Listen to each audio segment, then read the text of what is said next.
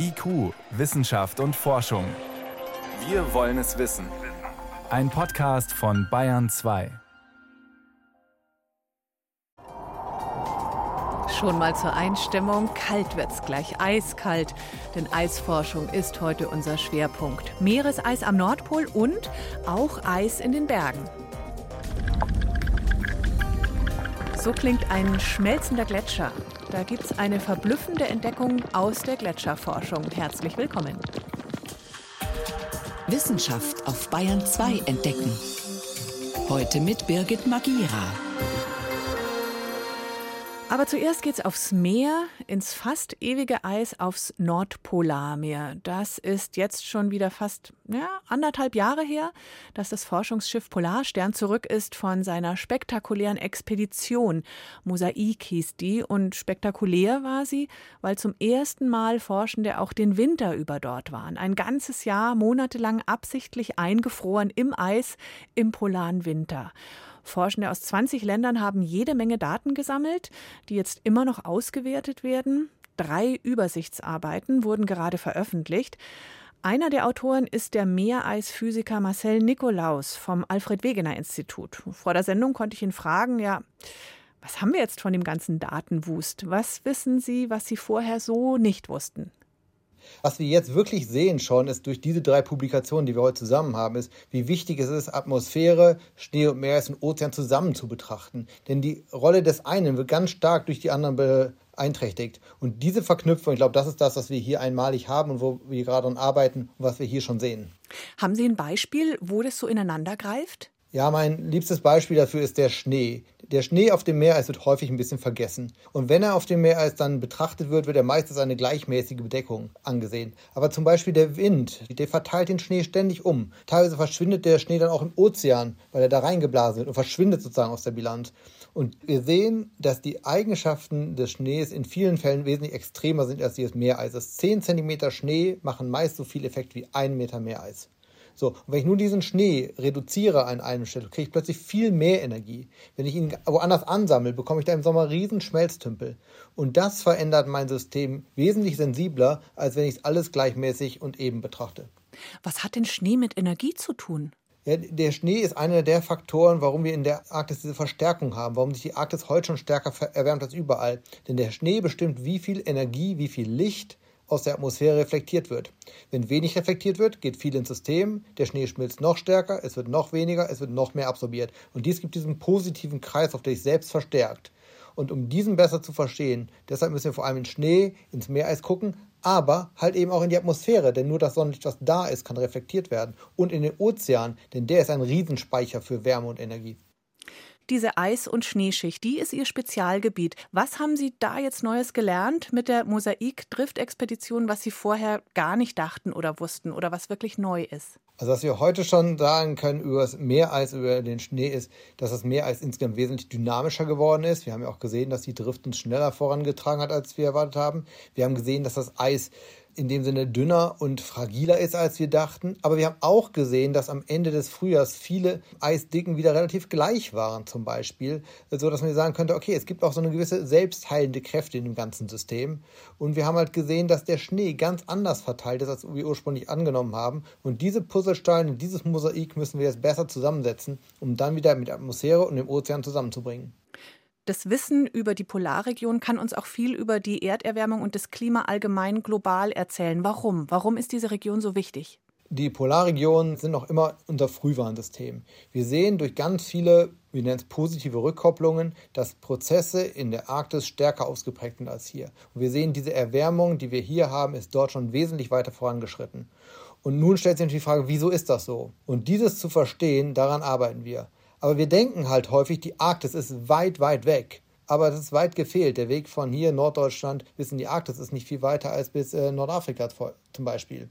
Und wir sehen, dass die Veränderungen der Arktis einen direkten Einfluss auf uns hier haben. Wir bekommen mehr Extremer und die sehen wir in den letzten Monaten und Jahren ja ständig überall. Es kann extrem trocken, extrem nass, extrem windig und so weiter sein.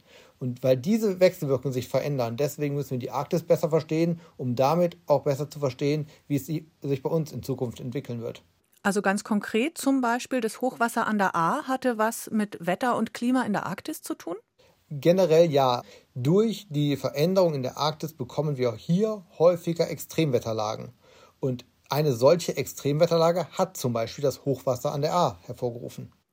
Ich habe gelesen, Sie und Ihre Kollegen, Kolleginnen haben damals während der Expedition 60 bis 90 Eisbohrkerne pro Woche gesammelt. Wo lagern die jetzt? Wie muss ich mir das vorstellen? Wie arbeiten Sie damit täglich damit in einem Büro, was vielleicht minus zwei Grad kalt ist?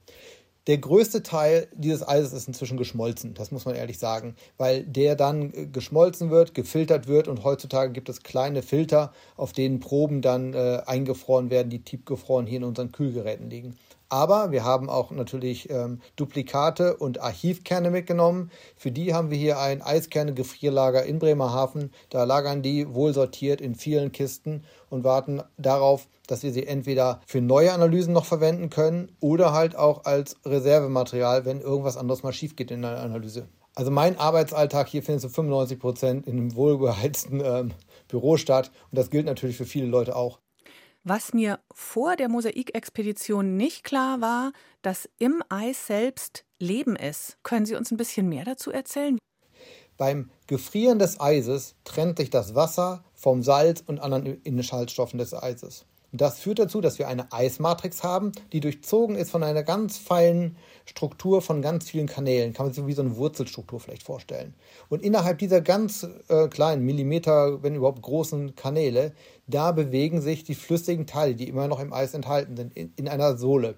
Und da können Organismen drin wohnen, da können Algen drin wachsen, da findet Photosynthese statt und so weiter. Mhm. Sie waren monatelang auf diesem Schiff, auch in der Dunkelheit, auch im Eis eingefroren. Was hat es mit Ihnen gemacht? Haben Sie jetzt einen anderen Blick auf die Arktis? Also mein Blick auf die Arktis hat sich vor allem im Winter dadurch geprägt, dass es noch ehrfürchtiger ist. Also diese dunkle, kalte Landschaft hat eine ganz besondere Faszination. Aber es ist nicht dominiert von dieser Einsamkeit oder dass man denkt, das muss beklemmend oder depressiv oder sonst was sein. Nein, es ist einfach eine Faszination wenn man sieht, wie sich Wind und Stürme und Ozean das Eis meterdicke Schollen durch die Gegend schieben um einen herum, ist das sehr, sehr beeindruckend. Man sieht gerade im Sommer, wie deutlich das Eis zurückgeht und immer weiter schmilzt. Wann werden wir den ersten eisfreien Sommer am Nordpol haben? Wir gehen davon aus, dass wir in der Mitte dieses Jahrhunderts äh, zu Sommern kommen können, in dem, der, in dem die Arktis keinerlei Meereis mehr hat. Und das finde ich schon einen wirklich bedrückenden Gedanken, irgendwie auch erschreckend. Die Driftexpedition der Polarstern ist schon fast anderthalb Jahre wieder vorbei, aber die Auswertung der Daten wird noch sehr, sehr lange dauern. Dr. Marcel Nikolaus war das, Meeresphysiker vom Alfred Wegener Institut Helmholtz Zentrum für Polar- und Meeresforschung. Ich danke Ihnen sehr für das Gespräch. Bitte schön gerne. IQ, Wissenschaft und Forschung. Wenn Sie mehr wissen wollen, Hintergründe zum Programm von IQ finden Sie unter bayern2.de. IQ, Wissenschaft und Forschung. Montag bis Freitag ab 18 Uhr. Und jetzt um genau 13 nach 6 geht es vom Eis auf dem Meer ins Eis auf dem Berg. Wie viele Gletscher gibt es eigentlich weltweit? Von den Anden und Rocky Mountains über die Alpen, Kaukasus, Himalaya und ja, auch in Afrika gibt es ja Gletscher. Zusammen sind es mehr als 200.000. Eine unvorstellbar große Menge Eis und auch schwierig zu vermessen. Bei einer aktuellen globalen Vermessung kam jetzt raus, offenbar schmilzt da doch nicht so viel Wasser würde bedeuten, die Gletscherschmelze im Klimawandel lässt den Meeresspiegel nicht so stark ansteigen wie befürchtet. Gemessen wurde mit einem neuen Verfahren per Satellit. Meine Kollegin Renate L. kann es näher erklären. Und mh, hm, die Frage ist dann schon, ist das wirklich so neu mit Satellit? Ja, neu ist an dieser Studie, dass man die Dicke der Gletscher bestimmt hat, nicht die Fläche. Die Fläche misst man bisher schon. Aber die Dicke ist natürlich wichtig, um zu wissen, wie viel Eis gibt es genau.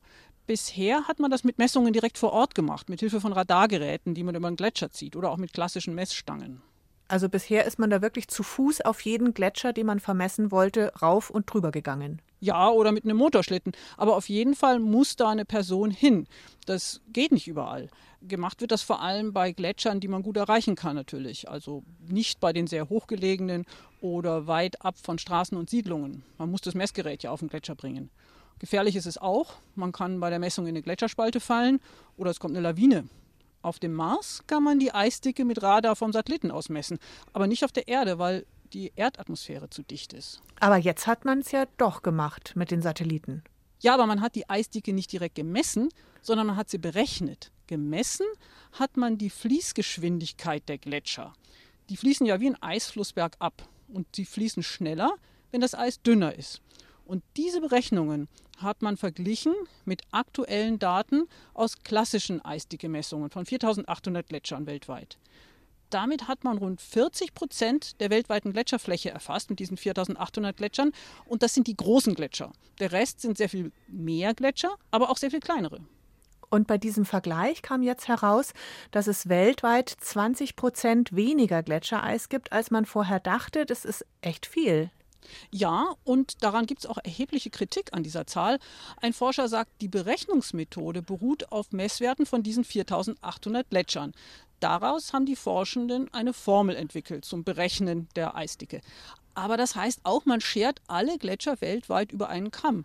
Und das muss ja nicht stimmen, denn es gibt ja eben sehr viele Gletscher, für die es keine solchen Messwerte gibt. Zwar sind es kleine, aber die Masse macht's. Da kommt schon eine ganze Menge Wasser zusammen. Das ist der eine Kritikpunkt. Und der andere ist die Berücksichtigung von Gletschern in der Nähe der Antarktis.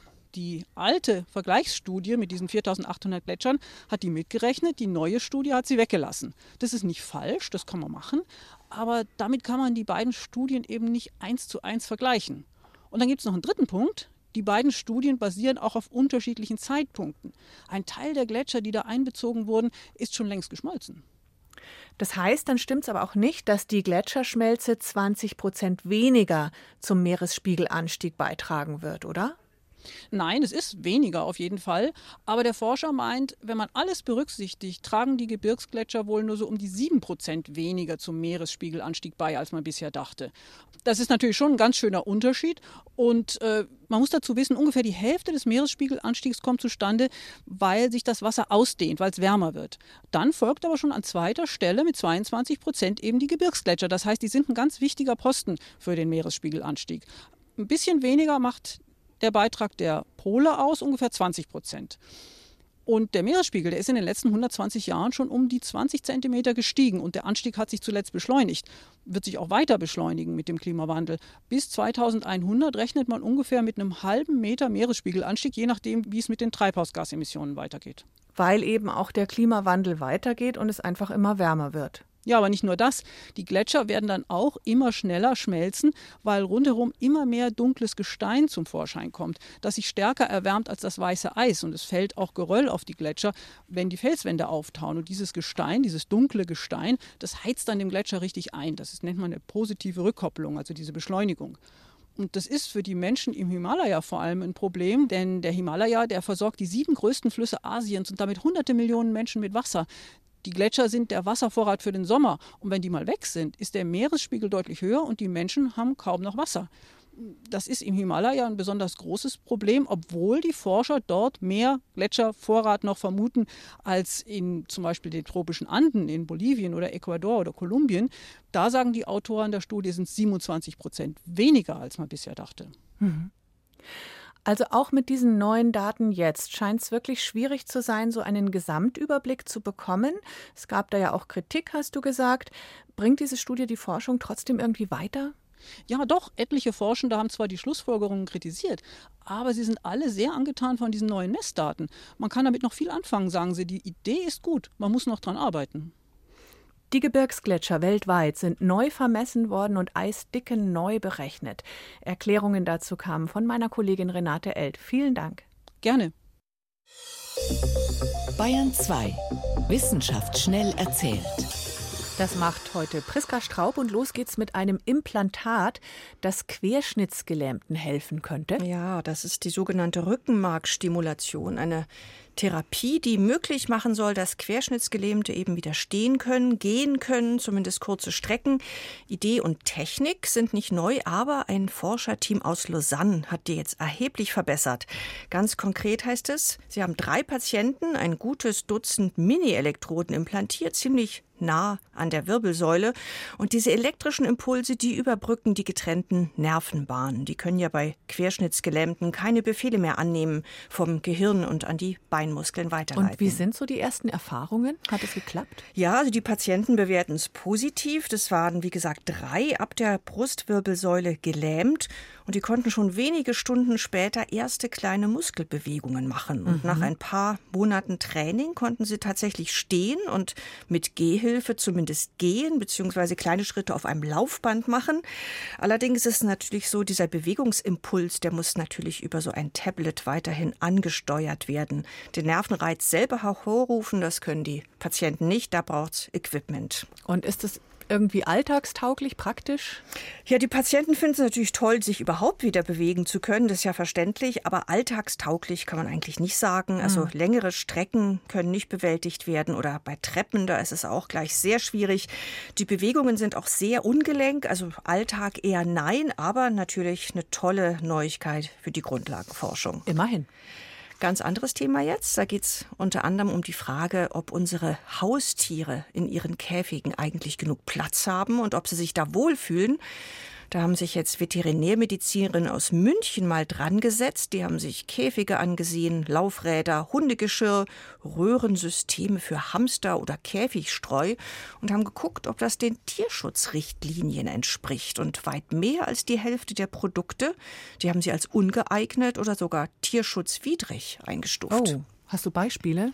Ja, es gibt natürlich Produkte, die gefährlich sind, weil die Tiere sich einklemmen oder die giftige Zusatzstoffe haben, aber eben auch vieles, was falsch deklariert ist oder nicht ausreichend deklariert. Da gibt es in Deutschland keine einheitlichen Vorgaben, keine Pflicht dafür und auch erst recht kein Zertifikat. Schönes Beispiel, bei einem Käfig zum Beispiel steht nicht für Hamster geeignet, aber für Kaninchen absolut ungeeignet. Der Hintergrund ist Hamster, die wollen einzeln leben, Kaninchen aber nicht, die sind gesellig, die müssen dann mindestens zu zweit gehalten werden. Das heißt, Käfige für Kaninchen müssen immer größer sein. Aber sowas wird in Deutschland bisher nicht ausgewiesen. Die hm. Forscherinnen sind dafür, dass sich das bald ändert. Und zum Schluss dann noch ein Hinweis. Es geht um das Tierzählen auf den Galapagos-Inseln, also um ein Citizen Science-Projekt, was gerade läuft. Citizen Science, das heißt, da darf jeder mitmachen äh, auf den Inseln oder? Jeder darf mitmachen und das geht auch von hier aus. Ah, aber es geht um eine Meerechse, die nur auf Galapagos vorkommt. Das ist dieses große, meist schwarze Tier, was so drachenähnlich aussieht.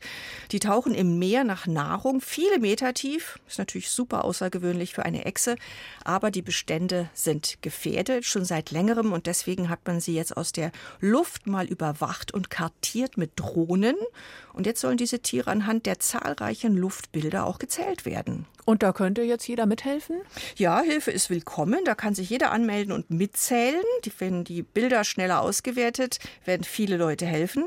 Drohnen haben ja kleine Inselgruppe ins Visier genommen oder eben auch felsige Küstenstreifen überall dort, wo man sonst zu Fuß oder per Boot gar nicht oder nur schwierig hinkommen würde. Jetzt müssen die Echsen gezählt werden, aber auch unterschiedliche Arten von Seevögeln, die man da sehen kann auf den Bildern und auch Plastikmüll an den Stränden. Also insgesamt ist es anspruchsvoller, als man denkt, so aufs Erste. Und wer sich dafür interessiert, der kann im Netz Infos zusammensuchen, entweder unter iguanasfromabove.com, Iguanas ist der englische Name für diese Meerechsen, oder auf der Citizen Science Plattform Zoniverse, Zoo mit Doppel-O, Zoniverse. Vielen Dank, Priska Straub, für die Kurzmeldungen aus der Wissenschaft.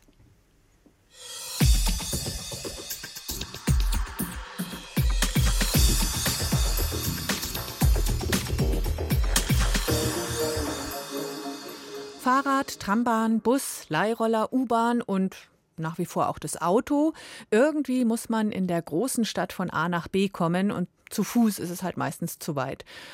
Wobei das mit dem Auto, am Ende sucht man ewig einen Parkplatz, vorher steht man im Stau und dann, naja, die Abgase und der Lärm, wenn es kein E-Auto ist.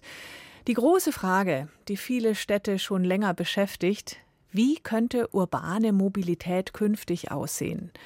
Bayern 2 Reporter Simon Sachseder mit Antworten aus der Wissenschaft und es geht unter anderem um ein kleines Ampelexperiment. Autos haben grün, Fußgänger bekommen grün, wenn sie auf den Knopf drücken. So kennen wir es.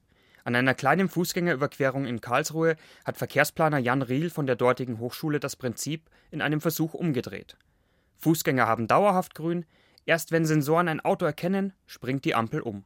Also die Fragestellung zielt jetzt zunächst mal auf die sogenannten Wartezeiten ab. Das ist auch ein ganz gängiges Kriterium, wenn es darum geht, die Qualität an Knotenpunkten zu beschreiben. Also je länger wir warten müssen als Verkehrsteilnehmende, desto schlechter ist es. Und genau das haben wir gemacht. Mit Videoaufnahmen wurden die Wartezeiten für alle Verkehrsteilnehmer vor und nach dem Versuch verglichen. Das Ergebnis? Alle mussten mit der neuen Ampelschaltung länger warten. Hier ist allerdings ein Versuchsdetail wichtig. Die Ampel war vorher eine sogenannte Dunkelampel. Sie zeigte, solange ein Fußgänger keinen Knopf drückte, einfach gar nichts an. Also sind die meisten Fußgänger einfach so über die schwach befahrene Straße gelaufen und mussten auch nicht warten. Die Erkenntnis? Zumindest bei schwachem Verkehr macht ein Dauergrün für Fußgänger nicht unbedingt Sinn. Eine Dunkelampel ist der bessere Weg. In Simulationen will Jan Riel herausfinden, wie es bei mehr Autos oder Fußgängern aussehen würde. Fragt man ihn nach der Zukunft der urbanen Mobilität, zeigt er sich unschlüssig. Er könnte sich einerseits vorstellen, dass Menschen sich in Zukunft ähnlich fortbewegen wie heute. Nur die Autos elektrisch oder mit Wasserstoff fahren. Es könnte aber auch sein, dass die Städte vor allem erkannt haben, dass sie im Verkehr ersaufen und dass die Lebensqualität der Bewohner in den Städten einfach massiv darunter leidet, dass Autoverkehr einen so hohen Stellenwert einnimmt und dass auch so viel Anteil des öffentlichen Raumes, dass der fürs Parken benutzt wird und damit für ganz viele andere Nutzungen auch einfach nicht mehr zur Verfügung steht. Das ist aber eine Erkenntnis, die sich in den meisten Städten durchgesetzt hat und wo auch jetzt sehr viel Finanzmittel und Arbeit reingesteckt wird, da daran zu gehen. Öffentlicher Raum ist zumindest in Städten der Knackpunkt. Es ist einfach zu wenig Platz, um es allen Verkehrsteilnehmern recht machen zu können. Verkehrsplanerin Stefanie Bremer von der Universität Kassel plädiert für eine intelligentere Aufteilung des Straßenraumes. Ein Beispiel: Man könnte Fahrspuren je nach Bedarf für unterschiedliche Verkehrsteilnehmer und Richtungen freigeben. Warum kann man dann nicht morgens drei Spuren in eine Richtung für den reinkommenden Verkehr freigeben und dann auch gleichzeitig darauf achten, dass man da auch die Spur dann eben für den schnellen Fahrradfahrer mit freigibt? Und das natürlich mit einem Abstand, sodass der Fahrradfahrer eben auch sicher ans Ziel kommt nur eine von vielen denkbaren Maßnahmen, die helfen könnten, diese Mammutaufgabe urbane Mobilität der Zukunft zu lösen. Das konkrete Beispiel ist zudem noch weit von einer Umsetzung entfernt. Nicht nur die Verkehrsplanung selbst müsste für die Mobilität der Zukunft wohl anders aussehen, auch die Stadtplanung müsste anders gedacht werden. Denn aktuell sind Wege oft weit. Menschen müssen lange Strecken zurücklegen, um zum Beispiel zum Supermarkt oder in die Arbeit zu kommen. Wenn wir als Menschen, als Benutzer des Verkehrssystems unsere täglichen Wege zurücklegen wollen und dafür aufs Auto angewiesen sind, weil die Entfernungen einfach entsprechend groß sind, dann kann die Verkehrsplanung nichts dagegen tun. Die Verkehrsplanung allein doktert an Symptomen. Helfen könnte auch das Corona-bedingte Homeoffice, wenn die Menschen auch nach der Pandemie öfter mal von zu Hause aus arbeiten. Also wenn jetzt ein signifikanter Anteil der Menschen auch nach Corona freiwillig, weil sie gemerkt haben, das hat auch Vorteile, bestimmte Wochentage im Homeoffice bleibt, dann kriegen wir gerade die Spitzen, die morgendlichen Spitzen, die uns am meisten Schwierigkeiten machen. Die wären nicht weg, aber die würden sich abschwächen. Um alle Verkehrsteilnehmer in Großstädten zufriedener zu machen, wird es Zeit und ganz viele kleine und große Bausteine brauchen, sagt Stefanie Bremer. Fragt man sie, warum das alles nicht schneller geht, antwortet sie. Ich kann das verstehen, dass sozusagen das den Menschen zu langsam geht. Ganz ehrlich, ich kenne keinen Politiker und keine Planerin, denen es nicht auch zu langsam geht. Wir haben uns den Luxus gegönnt, sehr demokratische Planungsprozesse zu machen. Also wir binden zum Beispiel alle Bürgerinnen und Bürger bei der Planung mit ein. Das kostet Zeit. Und wenn man Menschen einbindet, dann haben die unterschiedliche Meinungen und dann muss man es eben auch abwägen und neue Lösungen finden. Das kostet wieder Zeit. Das heißt, der Planungsprozess ist in den letzten, ich sag mal von 1960 bis heute tatsächlich langsamer geworden, aber gleichzeitig auch transparenter und demokratischer. Bei demokratisch würde sie es gerne belassen, sagt die Mobilitätsexpertin. Aber man könnte die Kommunikation mit den Bürgerinnen und Bürgern zum Beispiel mit Online-Formaten beschleunigen und so am Ende allen Verkehrsteilnehmern, egal ob Autofahrer, Radfahrer oder Fußgänger, eine gleichberechtigte Stimme geben und trotzdem in der Umsetzung schneller werden. Demokratisch-digitale Stadtplanung. Damit geht IQ Wissenschaft und Forschung für heute zu Ende. Danke fürs Zuhören, sagt Birgit Magira.